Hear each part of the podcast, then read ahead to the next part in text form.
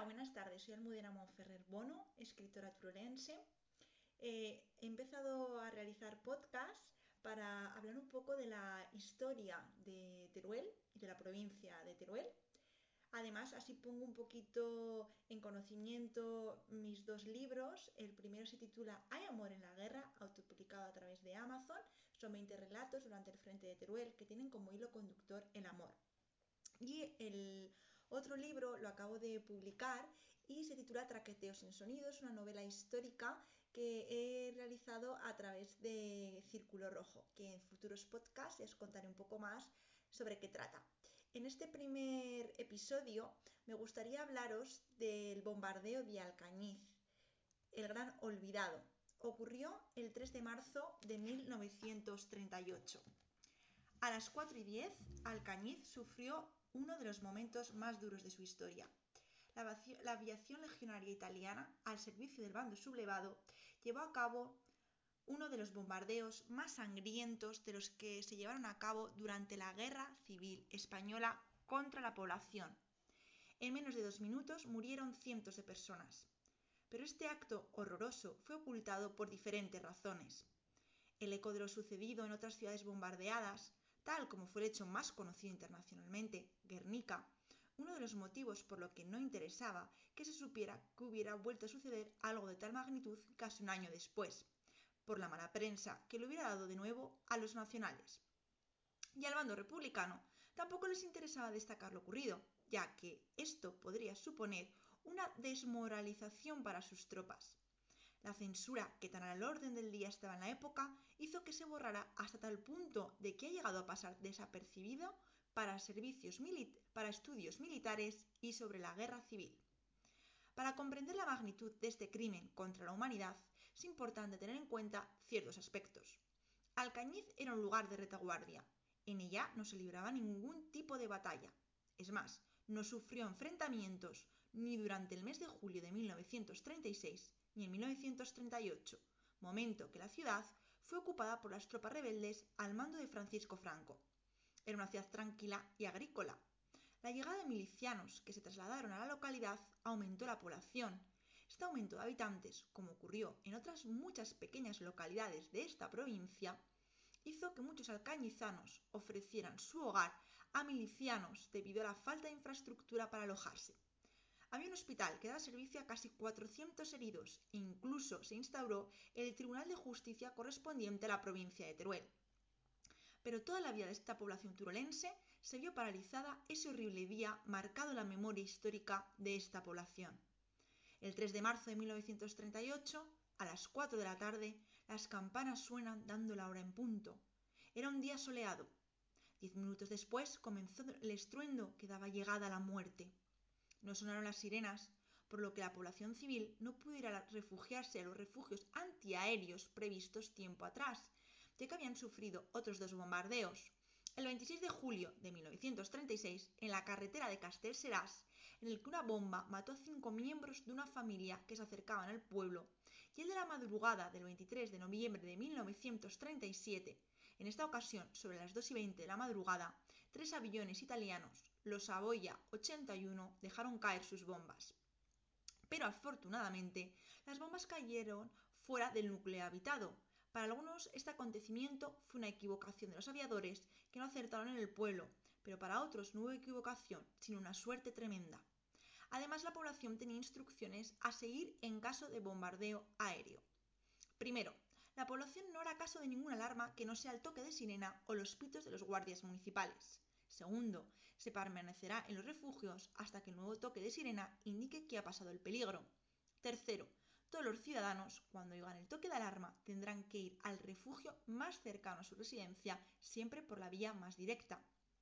Cuarto, las autoridades civiles y militares irán a los refugios para ordenar la entrada en ellos, dando preferencia a las mujeres, ancianos y niños. Quinto, una vez pasado el peligro del bombardeo, todos los ciudadanos se irán a sus casas, sin hacer comentarios que atenten contra la seguridad del régimen. Estas órdenes fueron publicadas el 1 de agosto de 1937 en el periódico Cultura y Acción, habiendo en Alcañiz 36 refugios. El 3 de marzo de 1938 era jueves, En esos años y hasta mediados de los 60, en que se cambió por los sábados, los jueves por la tarde no había clase obligatoria en la escuela. Las tardes las aprovechaban para festejar, ir al cine, los alumnos de los colegios solían salir de excursión y en ese año concreto los agricultores recogían las olivas de una de las mejores cosechas de la historia del Bajo Aragón. Toda su vida cotidiana se decidió a kilómetros de allí. Fue en Logroño, a las 13 horas. Fue la orden número 172, en concreto a los siguientes aviones que estaban en esos aeropuertos. Al Comando 285 y al Comando 289. El, el objetivo, bombardamiento paese de Alcañiz. Las instrucciones eran que los 15 aviones Boya 70 debían arrojar sobre Alcañiz la cantidad de 170 bombas, con un total de 11.000 kilos. Los aviones vinieron en tres escuadrillas, distanciadas por unos 200 metros. La primera fue la más mortal, debido a que iba cargada con mayor número de bombas, 1.000 en cada aparato, exactamente 10 bombas de 100 kilos cada una. Las otras, cada una, llevaba 600 kilos en cada avión, a razón de 50 kilos cada uno. Los efectos de estas bombas eran menores. Del informe de la misión puede sacarse conclusiones diferentes. Por un lado, que de Logroño salieron 15 aviones. Uno de la primera patrulla tuvo problemas y bombardearon Alcañiz 14 con un total de 40 bombas de 100 kilos y 120 bombas de 50 kilos, lo que hace un total de 10.000 kilos. Y por otro lado, que de Logroño salieron 14 aviones, que uno de ellos tuvo una avería por lo que no pudo arrejar sus bombas. De ser así, serían, los, serían 13 los que dejaron caer sus bombas sobre el pueblo, con un total de 9.400 kilos o 9.000 kilos, dependiendo de si el que estaba averiado fuera de la primera o de la segunda o tercera. Todos los partes sobre el bombardeo, tanto de la aviación legionaria de los días 3 y 4 del Estado Mayor del Aire del Ejército Nacionalista, como el de que da el Ejército del Este Republicano, citan que son 14 los aviones que bombardearon y ello también lleva la confusión entre si son 14 los que bombardearon o si son 14 los que salen y uno por las razones que sean no puede bombardear, pero lo que finalmente son 13. Estas dudas, como otros tantos datos relativos a este suceso, no tienen una respuesta concreta, pero la acción no varía en absoluto por unos kilos de bombas más o menos. Lo cierto es que la orden a la una de la tarde se les dio a 15 aparatos, y opone de manifiesto la gran envergadura de la operación que se tenía prevista sobre esta localidad de la provincia de Teruel.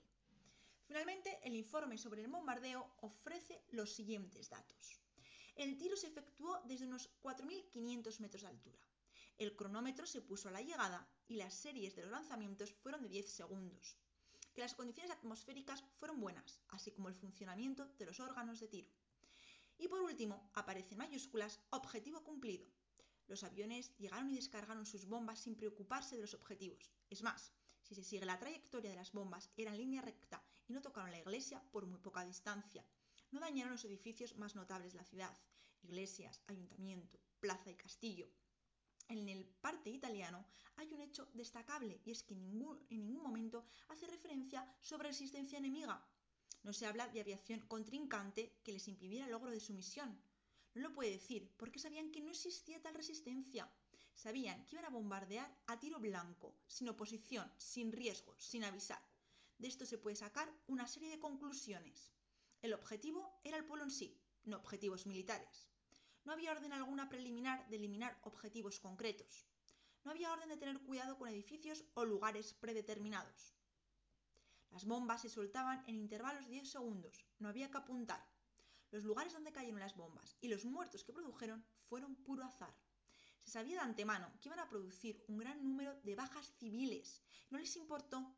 Iban a bombardear una población de 9.000 habitantes censados y más de 3.000 de población flotante, un total de 12.000 almas expuestas a sus bombas. No había justificación y tampoco se buscó. El bombardeo fue una verdadera sorpresa para todos los vecinos de Alcañiz. Nadie se dio cuenta de lo que se avecinaba. Unos estaban jugando tranquilamente en la calle, otros en el cine, otros paseando, y para los más afortunados, se encontraban alejados del pueblo realizando tareas agrícolas. Por lo que cabe destacar que no hubo ningún aviso previo. No es que hubiera podido haber ningún tipo de defensa, sino que es que no les dio tiempo ni de ir a buscar refugio. Les pilló en plena calle o en sus hogares. Al empezar el bombardeo, la gente comenzó en pleno caos a correr buscando los refugios antibombas, pero la mayoría no llegó ya que fue cuestión de minutos. De nada sirvió el haber preparado con esmero los refugios y todas las instrucciones que se habían preparado para estos casos. Los aviones llegaron en formación de tres escuadrillas con una distancia entre sí de unos 200 metros. Esto hizo que los testigos tuvieran distintas percepciones del suceso. A unos les pareció toda una misma pasada de aviones, pero hay otros que aseguran que cuando parecía que acababan venían más, e incluso hay otros que dicen que dieron la vuelta y volvieron esos mismos aviones para arrojar más bombas. Los daños más importantes se produjeron al principio y en el centro del pueblo, llegando menos bombas en la parte alta. Realmente el bombardeo duró tres series de 10 segundos cada una. Ese tiempo, que para los habitantes de la ciudad fueron los segundos más largos de sus vidas, solo duró 30 segundos de explosiones. Ante esto hay muchas preguntas sin respuesta sobre este horrible hecho. ¿Quién fue el responsable? ¿Por qué el bombardeo de Alcañiz? ¿Por qué en esa fecha? Es bastante complicado encontrar respuestas a estas cuestiones, ya que ha sido ocultado durante muchos años. Los alcañizanos, y más en concreto los que el 3 de marzo de 1938 lo sufrieron, no entendieron el porqué y se sigue sin comprender. La aviación legionaria estaba integrada por aviones italianos, por aviones italianos y por bombas italianos, estando bajo el mando directo del jefe del Estado Mayor de la aviación del ejército de Franco. No se puede barajar la posibilidad de que esta aviación actuara por su cuenta. A finales de febrero de 1938, cuando el frente de Teruel se resuelve a favor por las tropas de Franco, se decide la ofensiva que se prepara definitiva para el ataque a la España, que todavía es fiel a la República, por lo que una preparación tan decisiva no permite pensar que el jefe de la aviación legionaria dé la orden de atacar al Cañiz sin una orden superior. Es cierto que las órdenes que tenía el cuerpo de tropas voluntarias de los italianos cuando se comenzó con la acción del frente de Aragón era llegar hasta el río Guadalope y conquistar la ciudad de Alcañiz, pero bombardear el posterior objetivo solo da lugar a ver que era una misión decidida y adoptada en el marco de un futuro ataque. La responsabilidad del bombardeo no se puede achacar directamente a los italianos, aunque fueron los ejecutores materiales del hecho. Además, la aviación legionaria dependía directamente del Estado Mayor del Aire, con el general Kindelan al frente, por lo que una misión como esta no pudo ser llevada a cabo sin su conocimiento. Además, la fecha elegida también es una incógnita, ya que el 3 de marzo de 1938 se encuentra en medio de una calma en los frentes. Por lo que una de las posibilidades que se puede plantear era que fue un preparativo para la guerra de Aragón, lo tremendo que se experimentará en pleno núcleo con población civil. Cuando se terminó la batalla de Teruel, que se estaba preparando el siguiente ataque contra el Aragón republicano, por lo que se estaba preparando a conciencia la nueva fase de la guerra. La aviación, y sobre todo la italiana, era muy importante para la ruptura de este frente y el avance de las, tropas de, las tropas de Franco, por lo que durante el mes de marzo se llevan bombardeos en las siguientes fechas y localidades. 7 de marzo de 1938 en Caspe. El 9 de marzo de 1938 la zona de Anadón, Rudilla y Salcedillo. 11 de marzo de 1938 en Muniesa. 11 de marzo de 1938 en Oliete y Alacón, 11 de marzo de 1938 también en Ariño, el 12 de marzo de 1938 bombardeo de concentración de tropas en Mezquita de Jarque, en Alcorisa, en Andorra, en Ejulbe y Aliaga. Y el 13 de marzo de 1938 bombardeo en las, de tropas en Calanda, Viva y Alcorisa.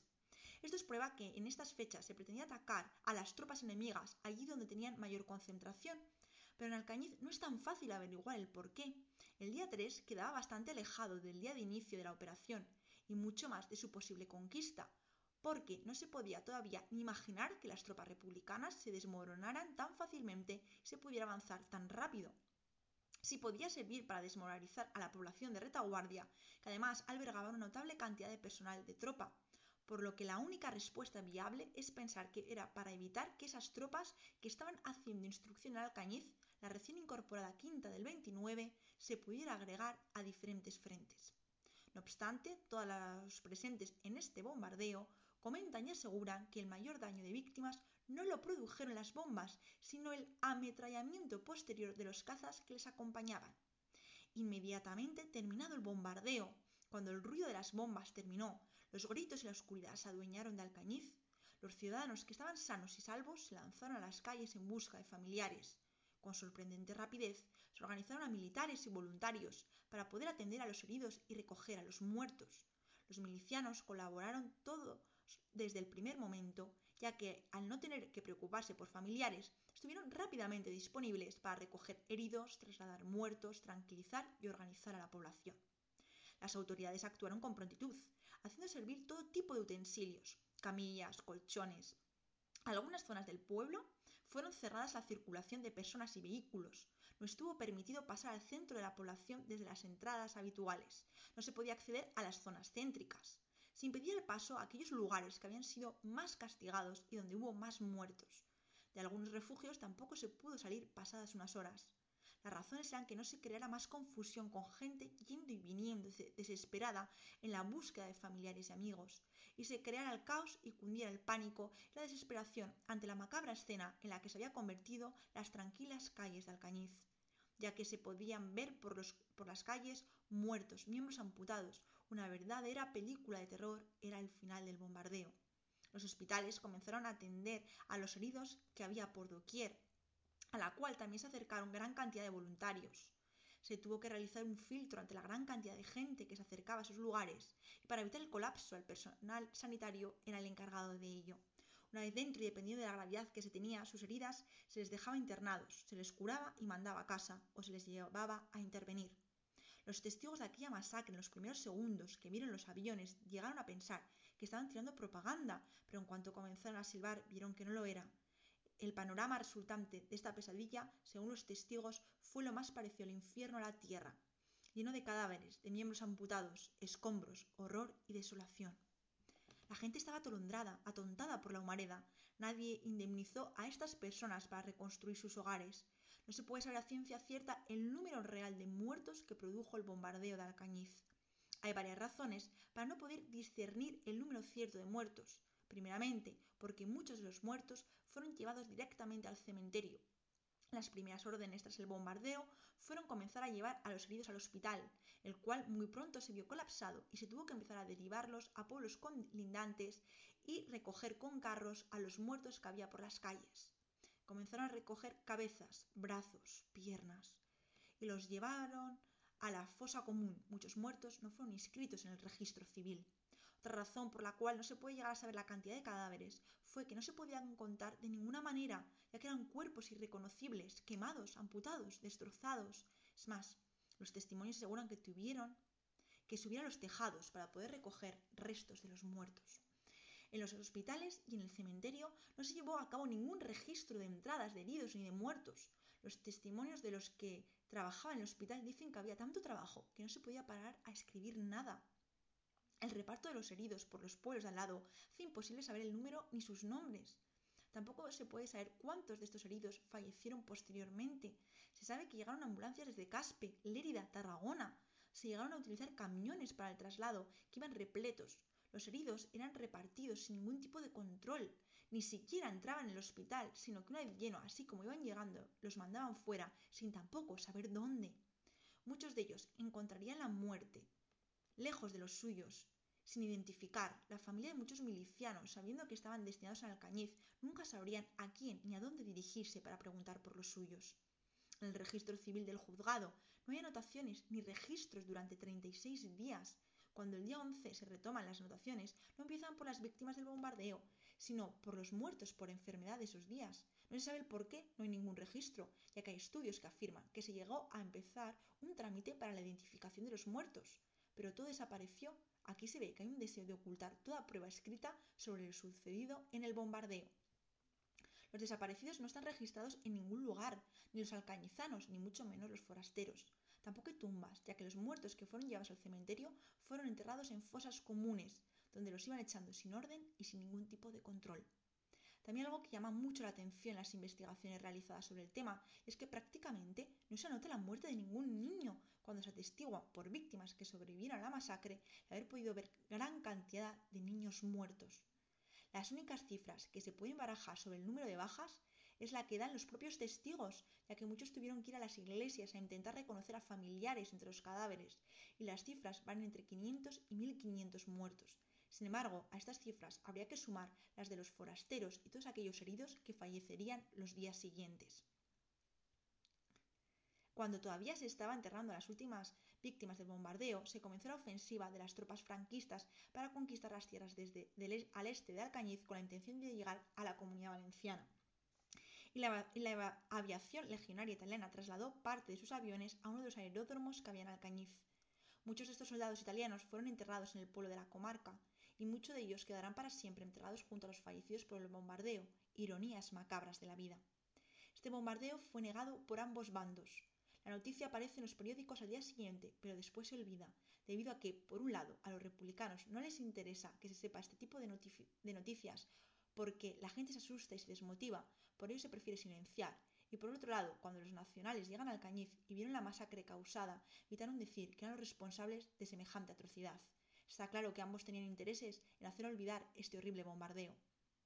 Esta censura y desinformación fue perfectamente planificada y practicada por los bandos enfrentados durante toda la guerra, pero no terminó cuando se acabó. Es más, durante toda la guerra reinó la censura.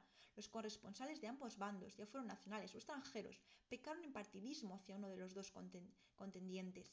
La memoria colectiva borró durante muchos años lo que los supervivientes siempre tuvieron presente. Fueron los bombardeos sufridos durante la guerra que más víctimas causó y el más olvidado por la historia. Además, el número y la identidad de muchos de los fallecidos no es la única zona oscura. Resulta difícil de comprender cómo un bombardeo de esta magnitud quedó relegado en la historia, mientras que otros, como el de Guernica, están tan presentes. Hay algo que es evidente, que los alcañizanos no tuvieron un Picasso que pintara un cuadro y representara el testimonio gráfico que tanto auge le dio a este acontecimiento, y gracias a ello sea hoy en día un icono de la Guerra Civil Española. Una de las causas por las que tan apenas se conoció algo de tal calibre es que no hubo información de primera mano, no hubo crónicas desde el lugar de los hechos ni testimonios gráficos. No había corresponsales extranjeros. Los libros de historia tampoco se ocuparon después de él, a pesar de que el bombardeo de Alcañiz está sin ninguna duda entre los más graves de la población civil. El que causó más víctimas fue el de la calle Urgele, Barcelona, 15 días más tarde, 18 de marzo de 1938, con más de mil. El segundo número de muertos podría ser el de Alcañiz, junto a Granollers. A continuación del bombardeo vino la huida. La noche del 3 al 4 de marzo de 1938 es sin duda la que menos habitantes tuvo en su historia la ciudad de Alcañiz. La mayoría de ellos se fueron a dormir alejados del pueblo, a las masadas o a cuevas que se encontraban alrededor, todos movidos por el terror de lo vivido. Muchos de ellos no quisieron regresar a sus casas hasta varios días después. Cuando se les comenzó a disipar el miedo, se inició la ofensiva franquista y su rápido avance hacia Alcañiz. Por ello muchos permanecieron en sus escondites hasta que vieron que no era peligroso volver.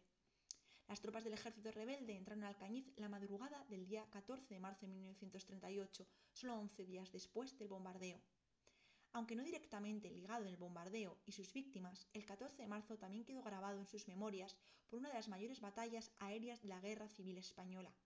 Sobre las 9 de la mañana, a la misma vez, varios combates entre aviones de ambos bandos contrincantes se libró sobre el cielo de esta población machacada días antes.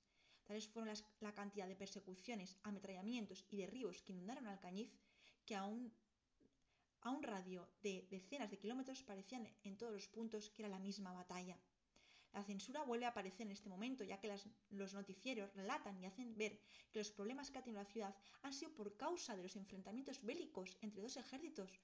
Nada nombrado sobre que el causante de los daños a la población haya sido por el bombardeo sacan varios repuntes sobre lo que se quiere transmitir ocultando la verdad, es decir, se quiere hacer ver que hay pocos desperfectos, los que hay son propios de cualquier guerra, ya que no les interesa que se saque a relucir la obra macabra que había dado orden por la mala imagen que se iba a proyectar.